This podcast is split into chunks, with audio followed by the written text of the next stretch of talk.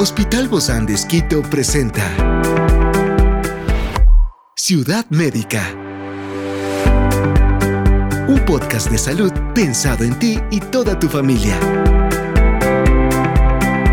Hoy tenemos a una experta para hablarnos sobre el síndrome del cuidador. Se trata de la doctora Leila Cedeño, psicóloga clínica del Hospital Bozán de y hoy está aquí, en este encuentro de Ciudad Médica.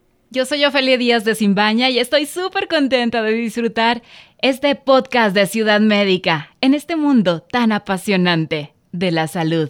Te invito a que juntos lo disfrutemos.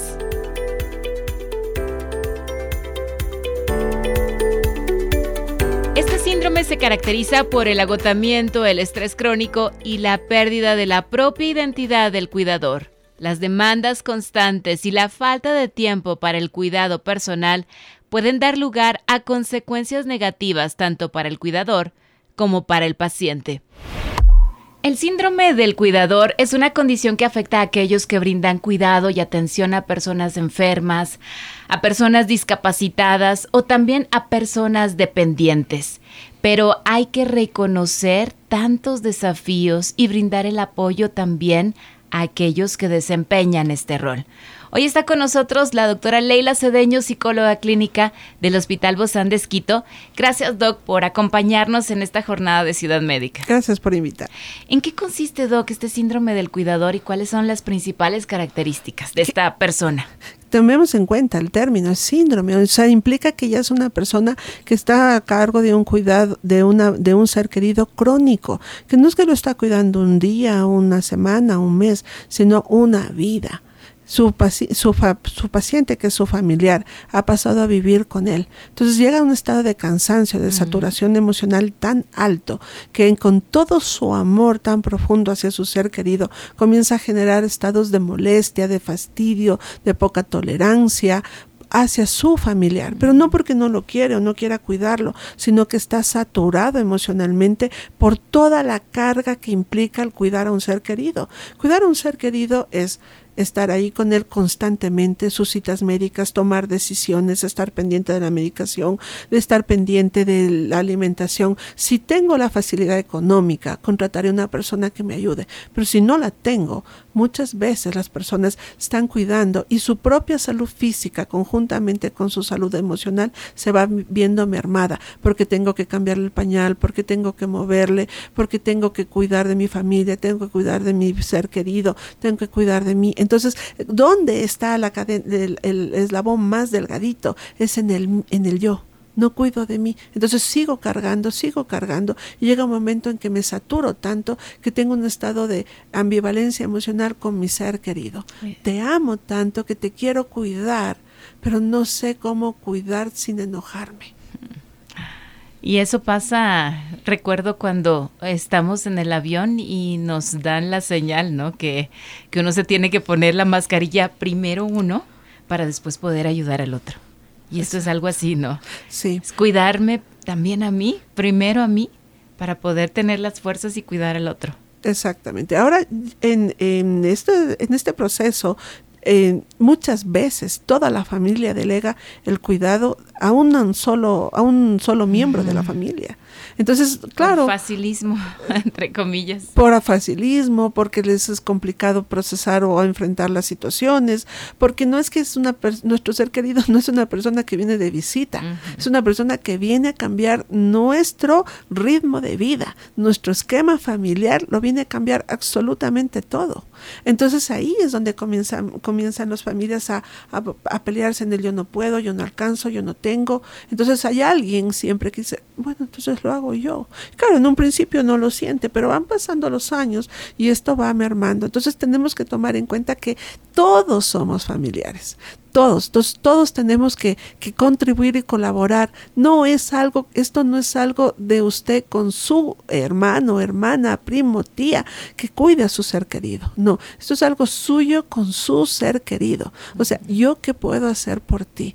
Todo es importante, todo es importante. Porque, porque ¿cómo le ayudamos? Ya, hay una persona que nos está diciendo que puede cuidarle. No, es que no tiene una vida, no tiene una prioridad más alta que su ser querido. Entonces puedo dejar de trabajar, puedo acomodarme con mis hijos en la casa, puedo acomodarlos a mis hijos en una habitación y, mi, mi, padre, mi, mi, mi, madre, mi hermano, mi hijo, que esté en otra habitación separado, para darle una mayor comodidad. Entonces, ¿qué implica esto? Implica que el resto de la familia tiene que ser una red de apoyo completa. Entonces, tú le ayudas, anda, sale este fin de semana, yo te voy a ver todos los días, una, una horita, dos horitas, para que tú puedas descansar, te ayudo con la comida. Claro, yo te ayudo con la comida. Entonces son cosas que, que van sumando, van sumando, van sumando. Y esto genera un ahondar, un fortalecer los vínculos familiares, porque muchas veces cuando cursamos con un, un paciente crónico de muchos años, estas situaciones van rompiendo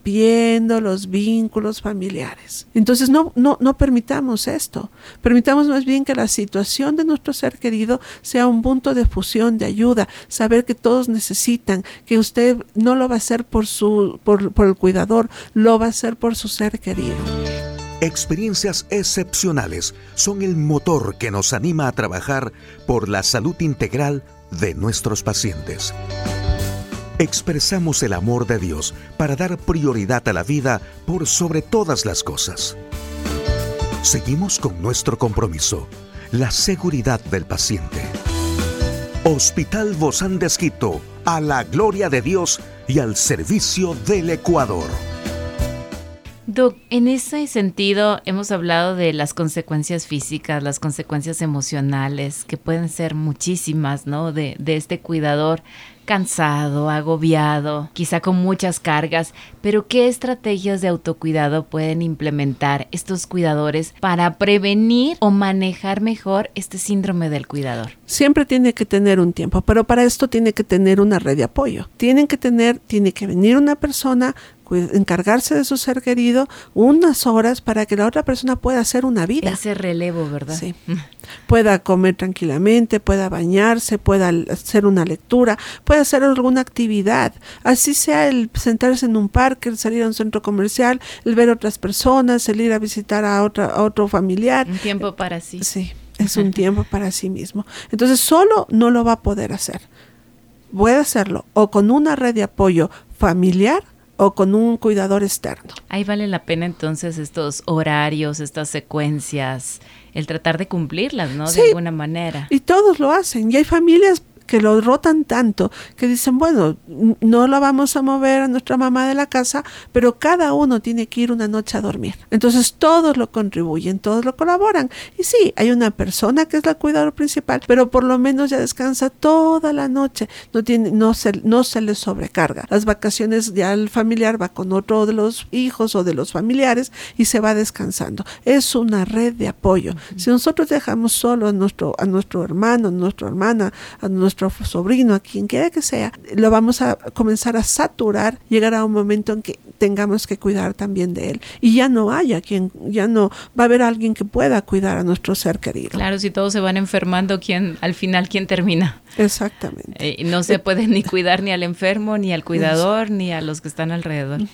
Ahora, lo que más hay que tener aquí cuidado con el síndrome del cuidador es el sentimiento de culpa que se genera. De, por parte del por cuidador. parte del cuidador, porque tiene tanto afecto, quiere cuidarlo tanto a su ser querido, pero no sabe cómo manejarlo. Entonces, a veces el pensar que lo voy a dejar o el pensar que va a haber otra persona que no lo van a cuidar bien, comienza a generar un sentimiento de culpa. Entonces, el cuidador también tiene que comprender que él o ella necesita un espacio personal, que va a estar bien, va a estar seguro si otro ser querido está ahí, que la otra persona que, se, que hace este relevo tiene que comprender la medicación, tiene que comprender la alimentación. Entonces, ¿qué se recomienda? Llevemos como, como una agenda. ¿Por qué? Porque el cuidador sí sabe, el cuidador sabe qué medicación, a qué hora, de qué Ah, forma. Pero todo lo tiene en la cabeza, ¿no? Exactamente, él sabe todas las indicaciones médicas. O lo que se cambió de último momento. Exactamente. Entonces eso tengámoslo escrito con el objetivo que cuando haya un relevo, la persona no esté, ¿qué pasó? ¿Qué dijo? ¿A qué horas le doy? ¿Cómo le doy? Ahora pasa lo siguiente, ¿no? Y a nosotros nos pasó en alguna ocasión eh, tratando de ayudar a mi mamá con el cuidado de mi abuelita,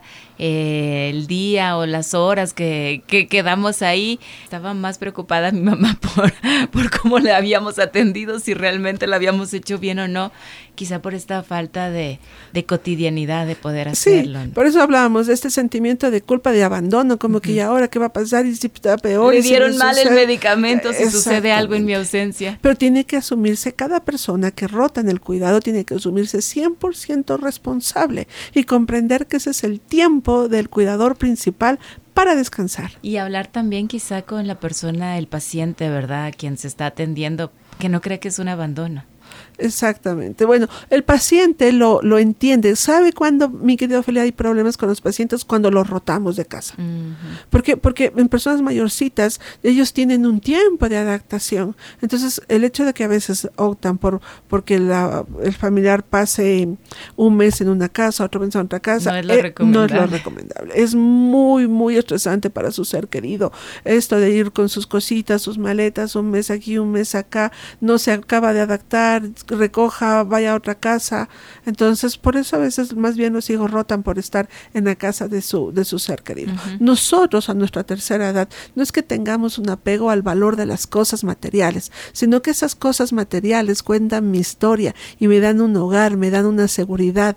¿Por qué? Porque yo en la tercera edad ya voy viviendo procesos de duelo, ya voy perdiendo amistades, familiares, pareja. Sé que en este proceso del síndrome del cuidador hay muchos factores, pero uno de ellos es cómo hacer que toda la familia realmente contribuya, porque habrá algunos que digan, yo no, no puedo, no tengo tiempo, no tengo dinero, no, a veces, no podré. A veces las familias se enclaustran en esto. Yo siempre les motivo porque no puede, o sea, no se puede forzar algo que no nace. Y si a alguien no le nace, no le nace.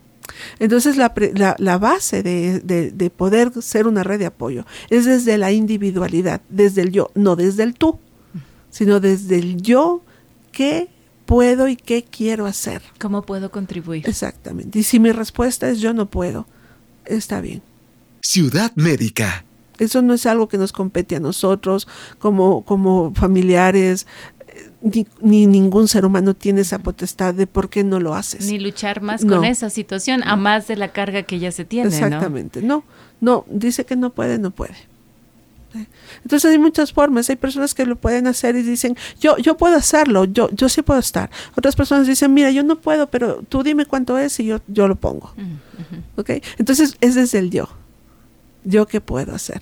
Entonces, si usted tiene un ser querido, pregúntese, yo, yo qué puedo hacer por mi ser querido, no por mi no por mi familiar que es el cuidador, porque ay, no, tú también estás, yo tú te estás aquí viviendo, tú no estás gastando.